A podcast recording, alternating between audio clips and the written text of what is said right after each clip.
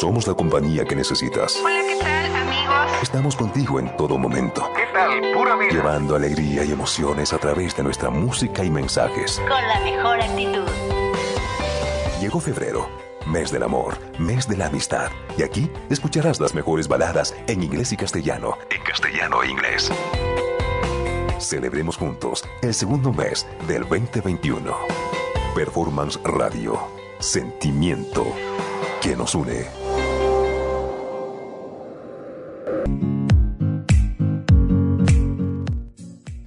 Bienvenidos a Me Dicen Pato, el lugar donde podrás entretenerte y escapar de esta realidad cautiva. Yo soy Pato y a lo largo de este programa nos divertiremos, conversaremos y despejaremos nuestras mentes. Amigos, hoy les traeré un refrito del programa que tuvimos este lunes, pero no por eso menos especial. Hablaremos sobre el rover Perseverance de la NASA y algunas de sus curiosidades. Después, obviamente, tendremos toda la información del mundo deportivo, porque Novak Djokovic ganó toda nuestra atención. Las noticias del entretenimiento nos dieron mucho de qué hablar y para finalizar, les presentaré a un animal bien chido, en lo personal, mi animal favorito en Animalandia. Así que siéntense amigos, relájense y disfruten conmigo de las siguientes secciones que tenemos preparado para ustedes. Esto es Me dicen pato y comenzamos amigos.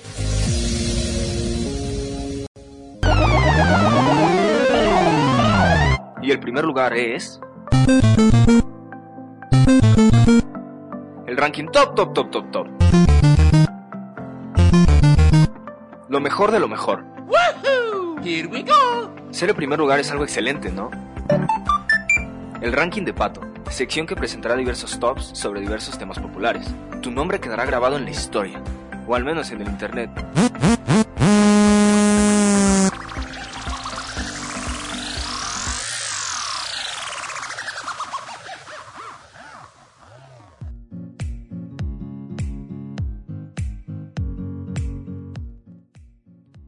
Hola amigos, qué bueno que puedan sintonizarnos. Espero que se encuentren muy bien en sus casitas y con la mejor salud. Ya estamos llegando al final de la semana y ya se siente esta, esta vibra de, de buena onda, ¿no? Entonces, espero yo poder ayudarlos con la información que más les guste para que, para que terminemos esta semana con, la, con una sonrisa en, en la boca. ¿Qué tal?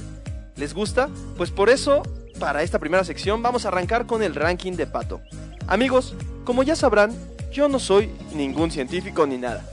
Pero al ser fan de Star Wars, todo lo que hacen en el espacio me encanta. Y esta semana una misión de la NASA se llevó los reflectores con el despliegue del robot Rover Perseverance en el planeta Marte. Hace unos meses, no sé si ya un año, no sé si ya lleguemos al año, cuando empecé el podcast, antes de llegar a la familia de Performance Radio, recuerdo que hablé de la misión de SpaceX. Hablé de las curiosidades de aquella misión y por qué era importante que dos personas fueran al espacio en medio de una pandemia en la nueva nave Crew Dragon. Ese episodio, de hecho, lo pueden escuchar en Spotify y decirme si he mejorado un poco desde aquel entonces. Pero es hora de renovarnos amigos. Ahora es tiempo de que hable de la nueva misión. Así es, mis amigos, sin más preámbulo, ahí les van una lista de curiosidades del rover Perseverance, que aterrizó en la super- superficie de Marte este jueves. No hoy, el jueves de la semana pasada. Así que vamos allá. Número 5. El rover Perseverance tuvo que viajar casi 470 millones de kilómetros en aproximadamente 7 meses. Todos estos recorridos por el espacio para llegar al planeta rojo. Desde que se lanzó desde Cabo Cañaveral, Florida, Estados Unidos, a finales de julio del 2020. Pero hoy por hoy, hoy por hoy, Marte se encuentra a unos 209 millones de kilómetros de la Tierra. En este punto, una transmisión desde la Tierra tarda 11.5 minutos en llegar de la nave espacial o viceversa. Así es, amigos. El robot tuvo que, viajar 470 millones de kilómetros, pero si se hubiera lanzado hoy, solo hubiera tenido que recorrer 209 millones de kilómetros, ¿no? No sé por qué hacen las cosas la NASA, seguramente para que la transmisión llegue más rápido, no sé, les digo, no soy ningún científico, pero sin duda es un dato interesante. Número 4. Este robot está completamente equipado. La verdad es que el Perseverance es una versión mejorada del Curiosity. Sus seis ruedas son más fuertes, es más rápido, mucho más inteligente y puede autopilotarse por 200 metros cada día. Tiene seis ruedas, cerca de 3 metros de largo y pesa 1.025 kilogramos. Tiene 19 cámaras, dos micrófonos, anoten este dato porque es importante, y un brazo robótico de 2 metros. Para impulsar todo esto, para darle energía a toda esta maquinaria, posee un generador de plutonio que cargará sus baterías. Lo de los micrófonos era importante que lo anotaran porque es la primera vez que podremos captar el sonido de Marte. ¿A qué les suena que, pueda sonar el planeta rojo, no? Esperemos que hasta allá también estén escuchando el show de Me Dicen Pato y estén sintonizando Performance Radio. Número 3. Por si no fuera poco, tiene dentro de sí un esquelético helicóptero de cuatro patas y menos de 2 kilogramos que le llamaron el Ingenuity Mars. El helicóptero permanecerá cómodo dentro del rover durante 30 a 60 días. Pero una vez pasado este tiempo, el helicóptero será desplegado y dependerá únicamente de sus paneles solares para recargarse. Si sobrevive a las noches marcianas brutalmente frías, el equipo, este pequeño helicóptero, intentará volar. Y entonces, ¿esto por qué es importante? Porque se intentará llevar a cabo el primer vuelo controlado y con motor en otro planeta. Así es amigos, no hemos podido desplegar helicópteros o drones, por así decirlo. Y los robots, estos, el rover o el Curiosity, que están explorando la superficie marciana, pues son muy... Pues como todo, ¿no? Por tierra cubres menos distancia y te puedes averiar más fácil. Entonces los científicos de la NASA si logran hacer esto sería un paso importante porque ya se podrán explorar planetas con solo pasar drones, por así decirlo, arriba de ellos. Número 2. Poder aterrizar en Marte no es algo sencillo. Para tocar la superficie de Marte y llevar a cabo su trabajo científico, el robot debía sobrevivir a la desgarradora fase final. Esta desgarradora fase final los científicos de la NASA la conocen como los 7 minutos de terror. Son los 7 minutos que transcurren entre el momento en que el vehículo entra a la atmósfera a una, a una velocidad de 20.000 km por hora y en solo 7 minutos, con un sistema totalmente automático, tiene que hacer que este robot llegue a la superficie de Marte a cero de velocidad. ¿Entienden lo difícil de la tarea? O sea, el radar tiene que encontrar la superficie, hacer las mediciones, la velocidad.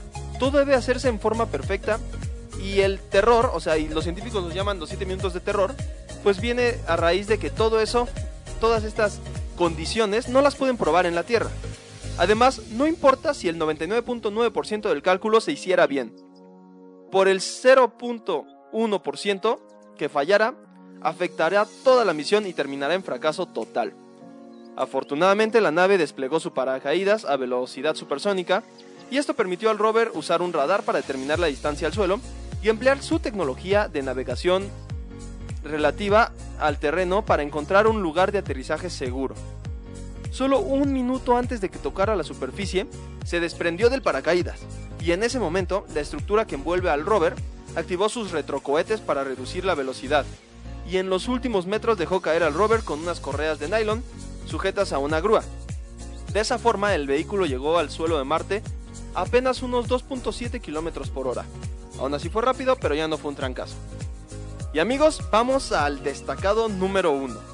Hablando de cálculos y sin duda una gran merecedora del número 1, está una de las personas que hicieron posible el éxito de esta misión, Diana Trujillo la primera mujer latinoamericana que consiguió ingresar en la Academia de la Agencia Espacial Estadounidense y es la actual directora de vuelo de la misión Marte 2020.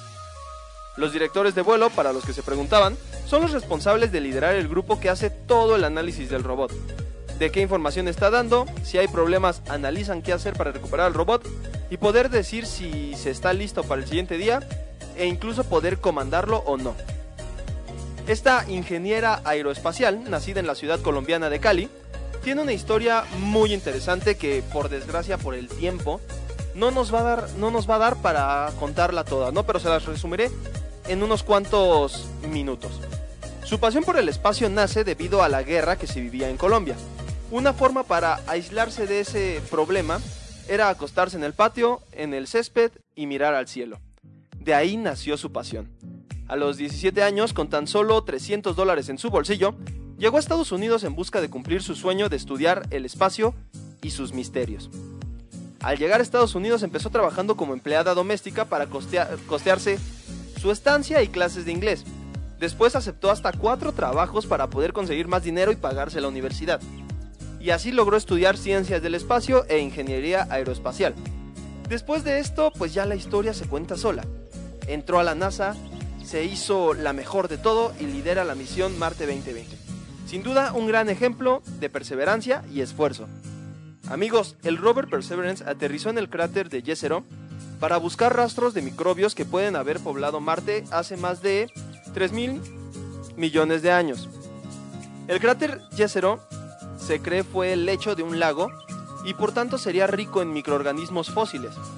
Se convirtió así en el quinto vehículo de exploración que la Agencia Espacial Estadounidense coloca en la superficie del planeta rojo.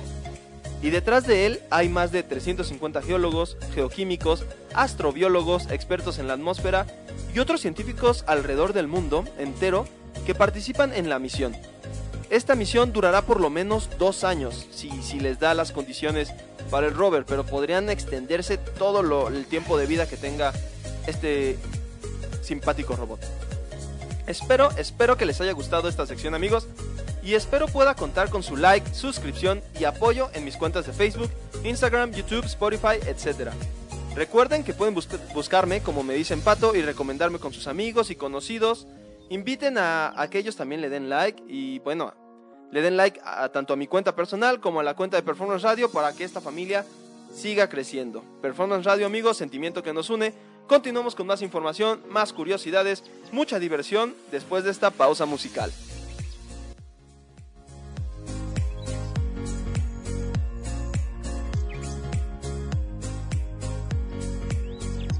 Esto es lo más relevante del mundo deportivo. La gana Trauco y ahora sí, y ahora sí la va a encontrar Cueva con espacio y la baja Cueva, Cueva para gambetear, Cueva para pasar la Cueva y pinta bien en el área Rudigas, la tiene Cueva, en el área Rudigas, la pelota para Jefferson, Jefferson,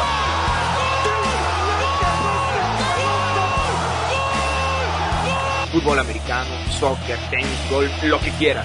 Todas las portadas y las hazañas están aquí. ¿Hasta dónde nos llevará la pasión? Grita y emocionate con el mundo de las gestas deportivas. Estos son los deportes en Medicine Impact.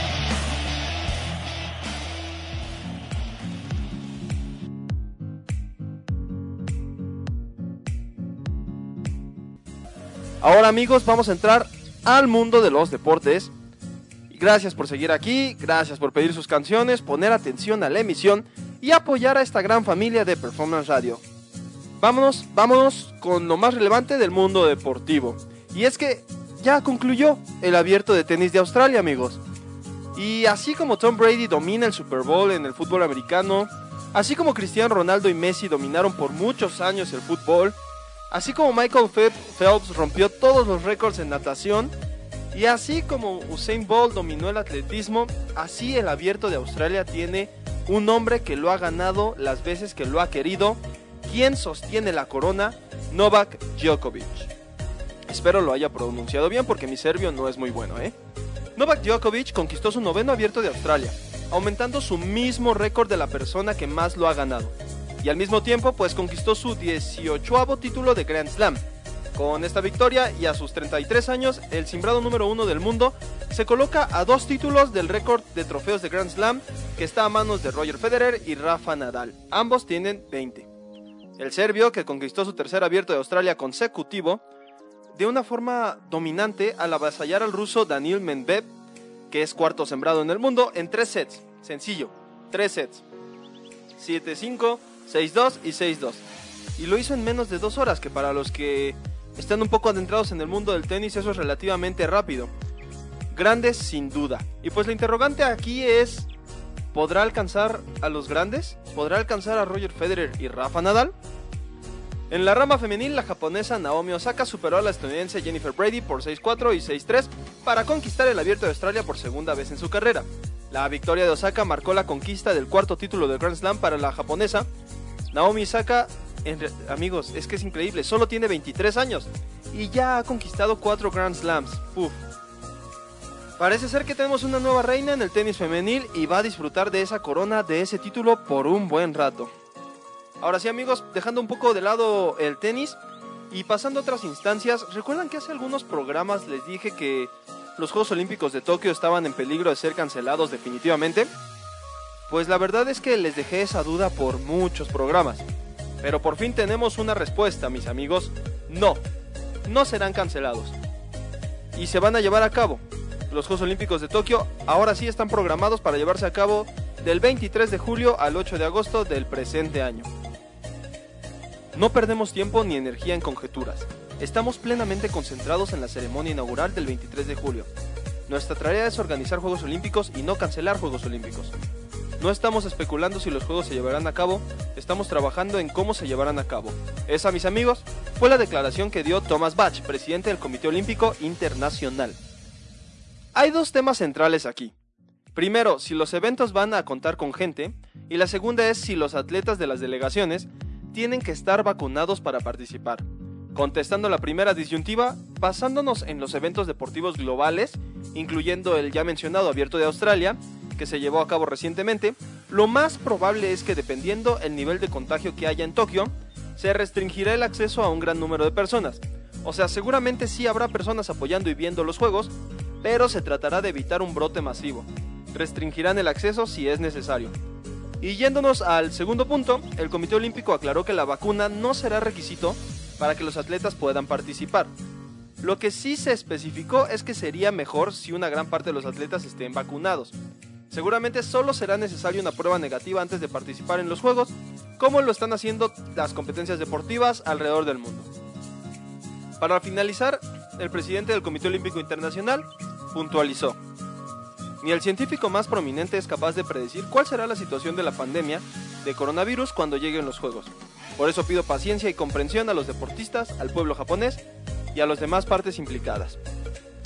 En otras noticias, pero siguiendo en la misma rama, ¿recuerdan que antes de todo esto de la pandemia, Rusia fue multado porque el país apoyó e incitó a muchos de sus atletas a cometer dopaje en los Juegos Olímpicos de Rusia y otras competencias internacionales? En aquel entonces, el país fue multado y no permitió que participara, entre comillas, en los siguientes Juegos Olímpicos. Digo entre comillas porque la noticia que les contaré hoy me deja un sabor agridulce y me voy a poner ya en, en tono, a ver si no me desespero tanto amigos. Ahí les va, es que sí, sí da coraje, sí da coraje. En un principio se pedía que los atletas rusos, que sí podían participar por no estar involucrados en estas trampas, participarían como participantes independientes en los Juegos Olímpicos. Algo que ya ha pasado y es un equipo que compite en los Juegos Olímpicos sin representar a su país. Bien porque este no está reconocido o se encuentra sancionado. Entonces, esa era la vía más justa para que los atletas rusos participaran, ¿no? Pero ahora, con el nombre de Rusia vetado por los próximos dos Juegos Olímpicos, sus equipos y deportistas serán llamados oficialmente ROK, un acrónimo para las siglas en inglés del Comité Olímpico Ruso. Esta medida fue acordada por el Comité Olímpico Internacional y la Agencia Mundial Antidopaje. La bandera de la delegación rusa en Tokio y Beijing será el símbolo del rock, una llama olímpica con banderas en blanco, azul y rojo de la bandera nacional sobre los cinco anillos olímpicos y aún falta acordar cuál será la pieza musical que reemplace el himno nacional durante la ceremonia de premiación. Ay, perdón, es que tan solo leerlo me, me- me saca un poco de, de- de mis casillas. Es que la verdad es que sí me da mucho coraje esta medida porque solo demuestra algo que siempre me ha molestado en los Juegos Olímpicos.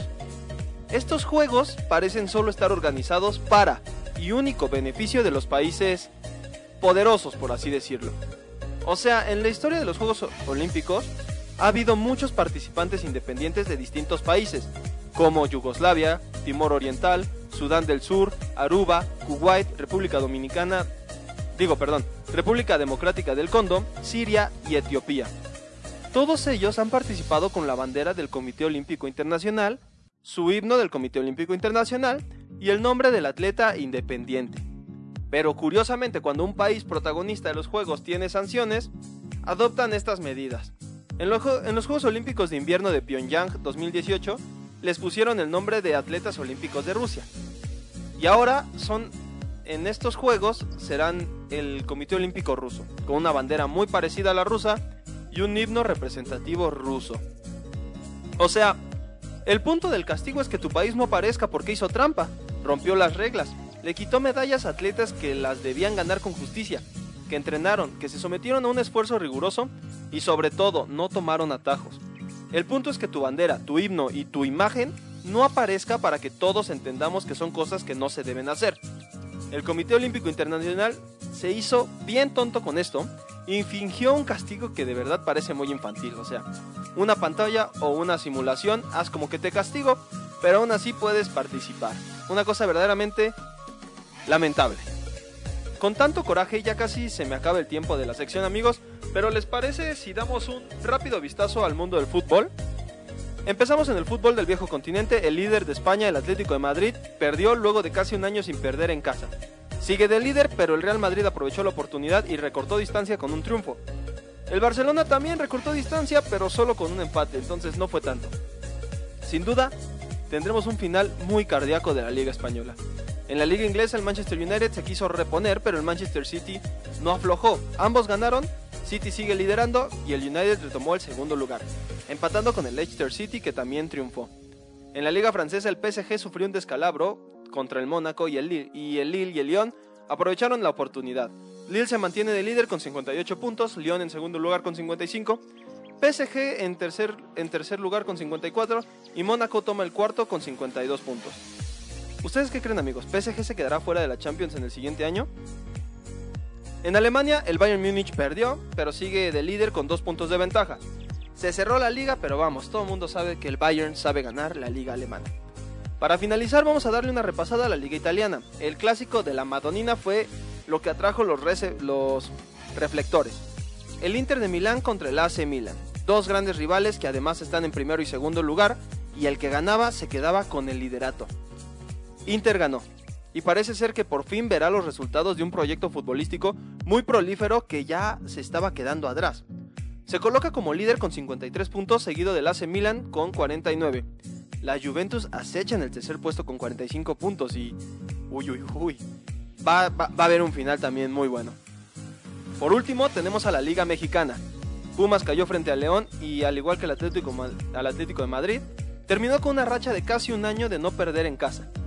Cruz Azul derrotó al Toluca, América al Atlas, otra vez con polémica, pero bueno, ¿qué creen amigos? Esta, esta polémica ya se resolvió y el América por alineación indebida, pese, que a, pese a que ganó el partido, pues le quitaron los puntos y se los dieron al Atlas. Entonces Atlas ganó virtualmente 3-0.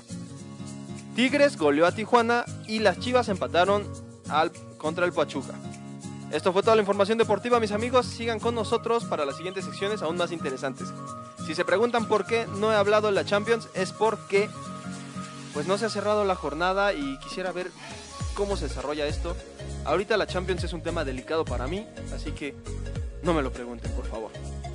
Yo soy Pato, este es el show de Me Dicen Pato y estás en Performance Radio. Ya volvemos.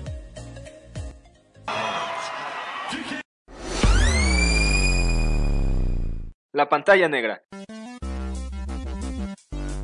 El mundo de la cultura pop. Star Wars, Disney, Netflix. Lo que quieres saber para entretenerte. Entretenimiento. Ya comienza la mejor información del mundo detrás de la pantalla.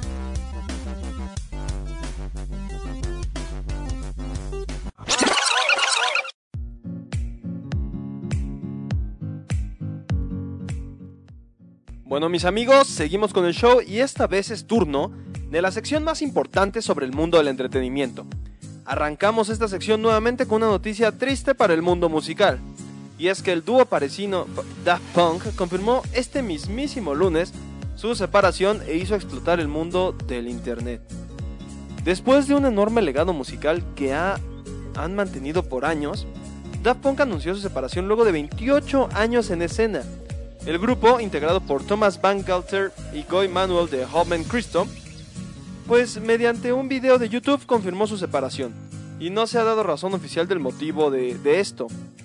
Daft Punk se estrenó en 1997 con el álbum Homework y rápidamente conquistó las pistas de baile con temas como Around the World y Daft Punk. En 2001 el dúo francés lanzó Discovery, un álbum todavía más popular con canciones como One More Time y Harder, Better, Faster, Stronger.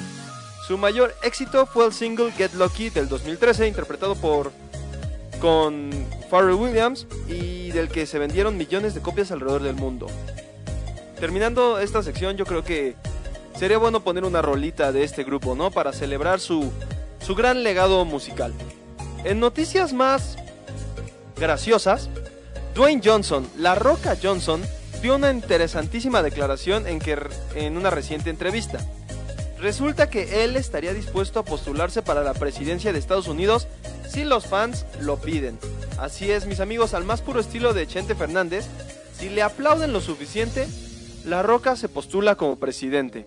En una entrevista con USA Today, el famoso luchador y actor habló de llegar a la presidencia después de que se estrenara una serie basada en una versión ficticia de su vida, en la que se postula como presidente en el año del, do- del 2032. Concretamente, esta fue su declaración. Consideraría una carrera presidencial en el futuro si eso es lo que la gente quiere.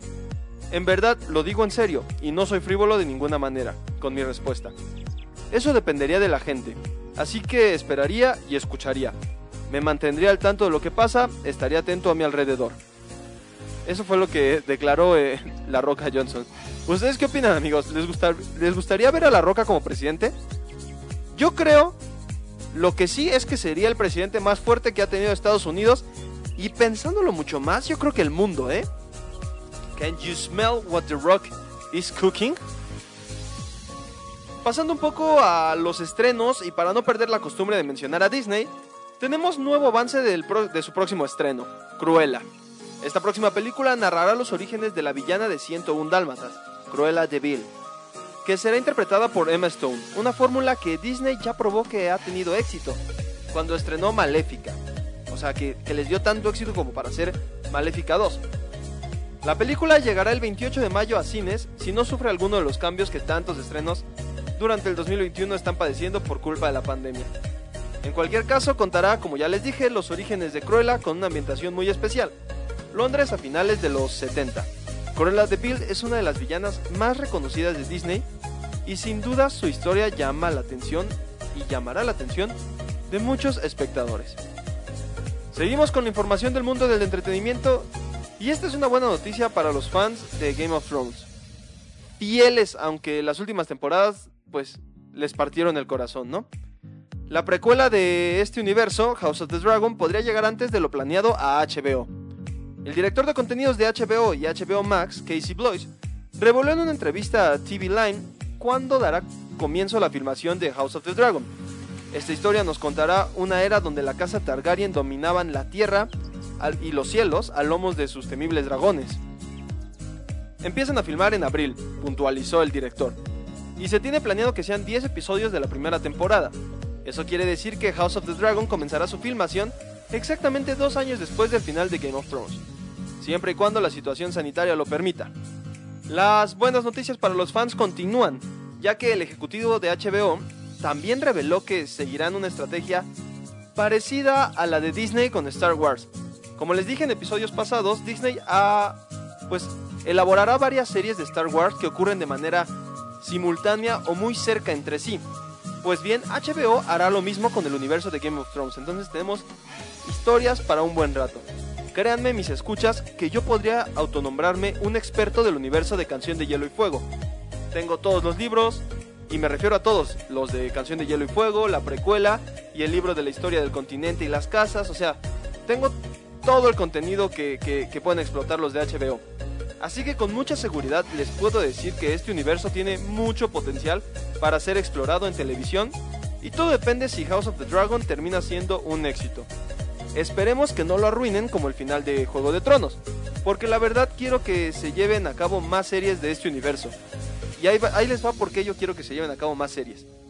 Uno de mis sueños que pensé mientras leía todos los libros es poder participar en la producción de una serie que contara la historia de la casa Martell, sus raíces y cómo se hizo con el poder en Dorne. Muy emocionante e interesante, ¿verdad? Ahí si conocen un ejecutivo de HBO, por favor, por favor, recomiéndenme con él. Tengo, tenemos, tengo cosas muy interesantes que proponer. Por último, en la sección, y para no perder la costumbre, viene la crítica, la reseña, la opinión de un servidor sobre algún producto de la pantalla negra. Y la verdad es que esta vez es muy especial, porque es una crítica que hice para un trabajo de la universidad, ¿no? Para una tarea. Afortunadamente saqué buena calificación y, eh, revisando mis archivos la volví a encontrar. Es una de las mejorcitas que he hecho y siento que es un buen momento para compartírselas. A ver si se animan a volver a ver este peliculón luego de que escuchen esta reseña. Así que, vamos a ello. ¿Vale la pena ver Avengers Endgame? Avengers Endgame eh, se estrenó, es una película de Estados Unidos del 2019, con una duración de 3 horas y 2 minutos, llega para otorgar el cierre a la última fase del universo cinematográfico de Marvel, MCU por sus siglas en inglés. Bajo la dirección de los hermanos Rousseau y los actores que durante 11 años han interpretado a los grandes héroes de este universo, Robert Downey Jr., Tony Stark Iron Man, Chris Evans, Steve Rogers Capitán América, Chris Hemsworth Thor, Scarlett Johansson, Natasha Romanoff, Viuda Negra, entre otros.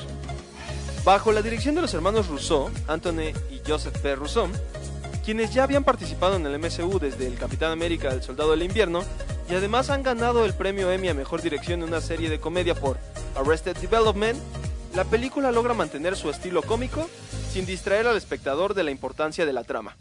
Esta película vuelve a contar con la participación de Christopher Marcus y Stephen McFeely como guionistas, quienes han participado como escritores en la mayor parte del MCU y en la saga cinematográfica de Narnia.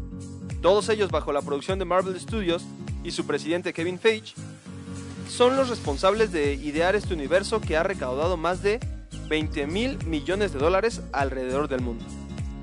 Después de haber sido derrotados por Thanos en los eventos que ocurrieron en Avengers Infinity War, los héroes de Marvel deciden continuar con sus vidas a pesar de las grandes pérdidas humanas que sufrieron.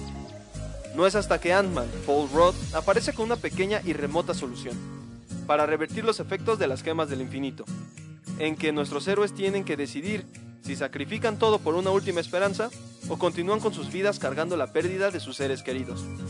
Iron Man, Capitán América, Thor, Viuda Negra, Hulk y Ojo de Halcón tienen que tomar la última decisión de seguir el camino del héroe, aunque esto signifique sacrificarlo todo. Quizá uno de los más destacados valores en la dirección de los hermanos Rousseau es tener una película con tantos protagonistas y aún así darles el reconocimiento necesario dentro de la película. Todos tienen momentos épicos y de gran valor en la trama. También los Rousseau logran un perfecto balance entre las risas y la película y la épica de la película. Ese balance permite que las tres horas que dura la película pasen como agua al espectador. Los guionistas elaboran un gran trabajo melancólico y honorífico para todo fan que vivió estos 11 años de películas al filo del asiento, pues entre frases y momentos hacen que recuerdes cada película de Marvel en una trama bien argumentada.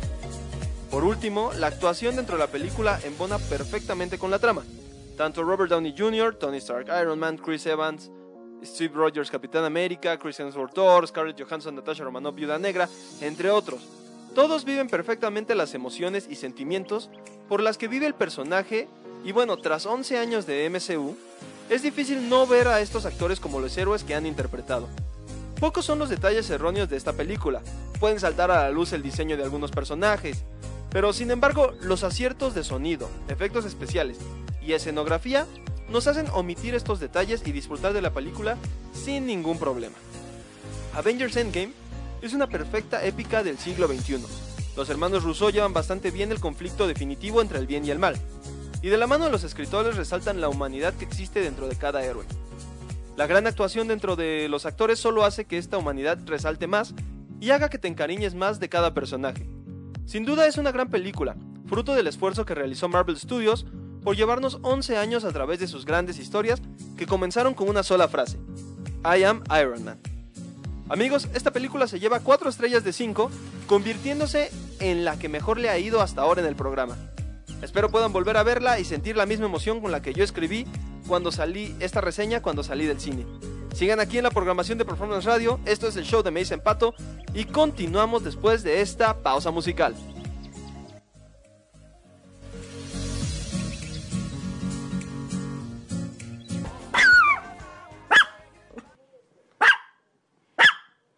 Oh, perritos, gatitos, animalitos. ¿Quién no quisiera saber qué está pasando por sus cabezas?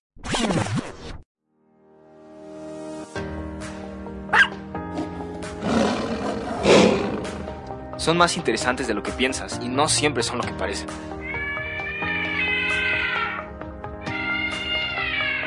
Estás llegando a Animalandia.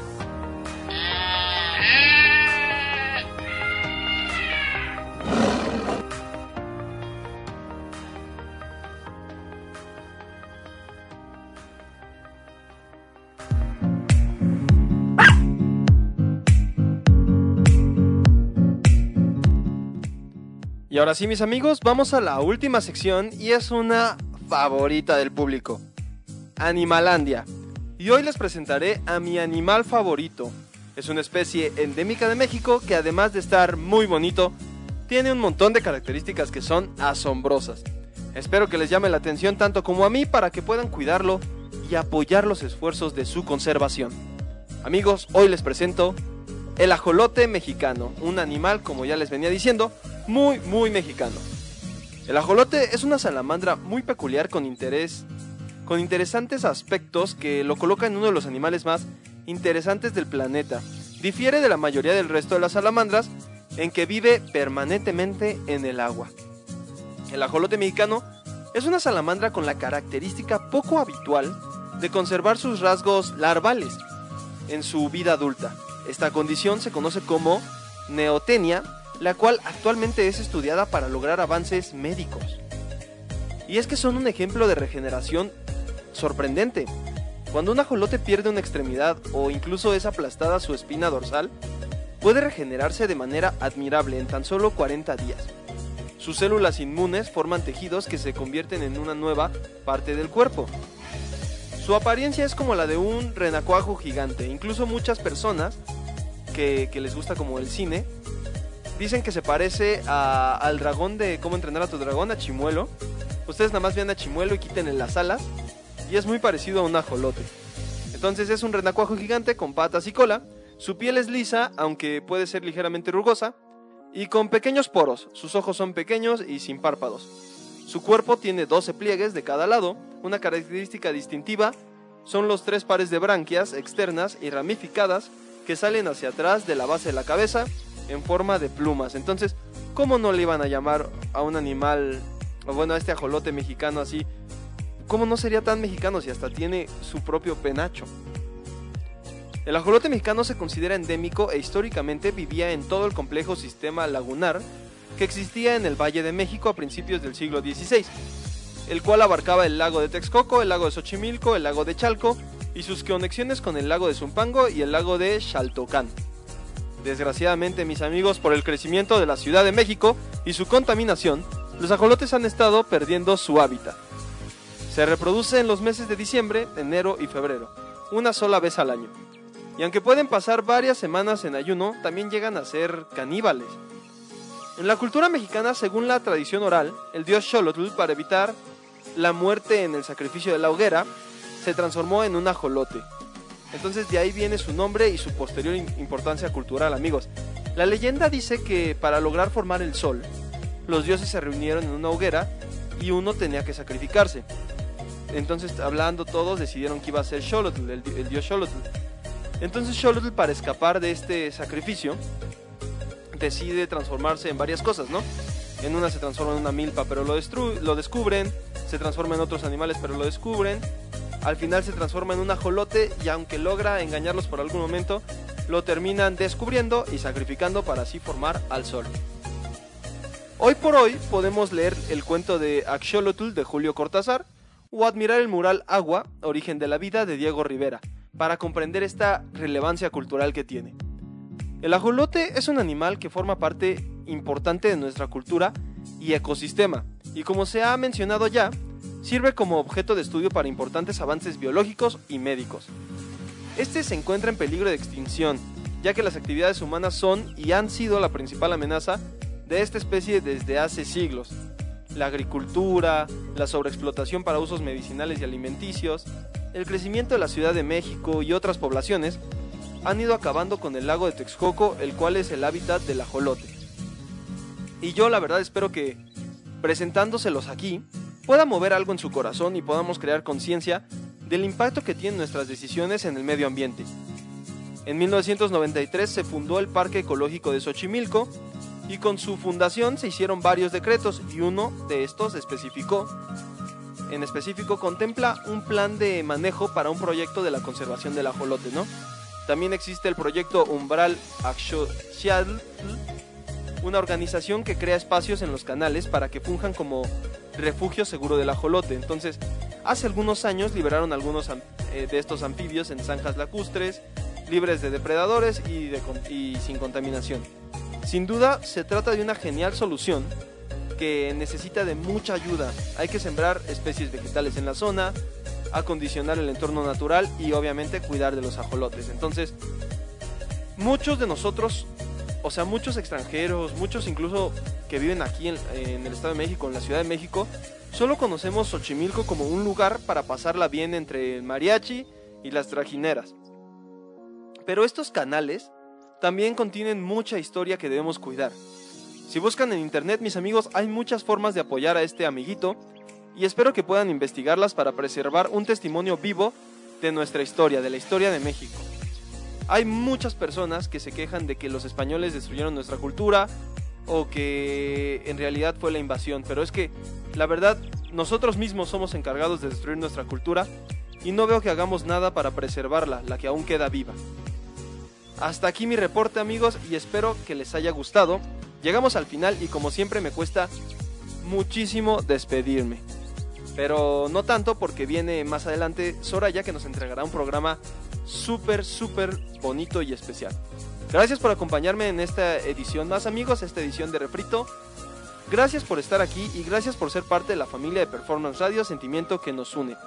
Recuerden seguirme en mis redes sociales como me dicen Pato. Háganme sentir su apoyo en Facebook, YouTube, Instagram y más. Inviten a sus amigos a seguirme para crecer y poder siguiendo, por, pues, seguir haciendo esto, ¿no? También sigan obviamente Performance Radio en sus transmisiones. Si les gustó esta edición especial de jueves, recuerden que yo estoy todos los lunes de 6 a 8 para que puedan sintonizarme y, disfrutar del programa en vivo. Yo soy Pato, esto fue el show de Me Dicen Pato. El canal es Performance Radio Sentimiento que nos une. Me despido y espero que sigan porque tenemos en la programación muchas más cosas especiales. Un abrazo a todos los que nos escucharon. Nos vemos.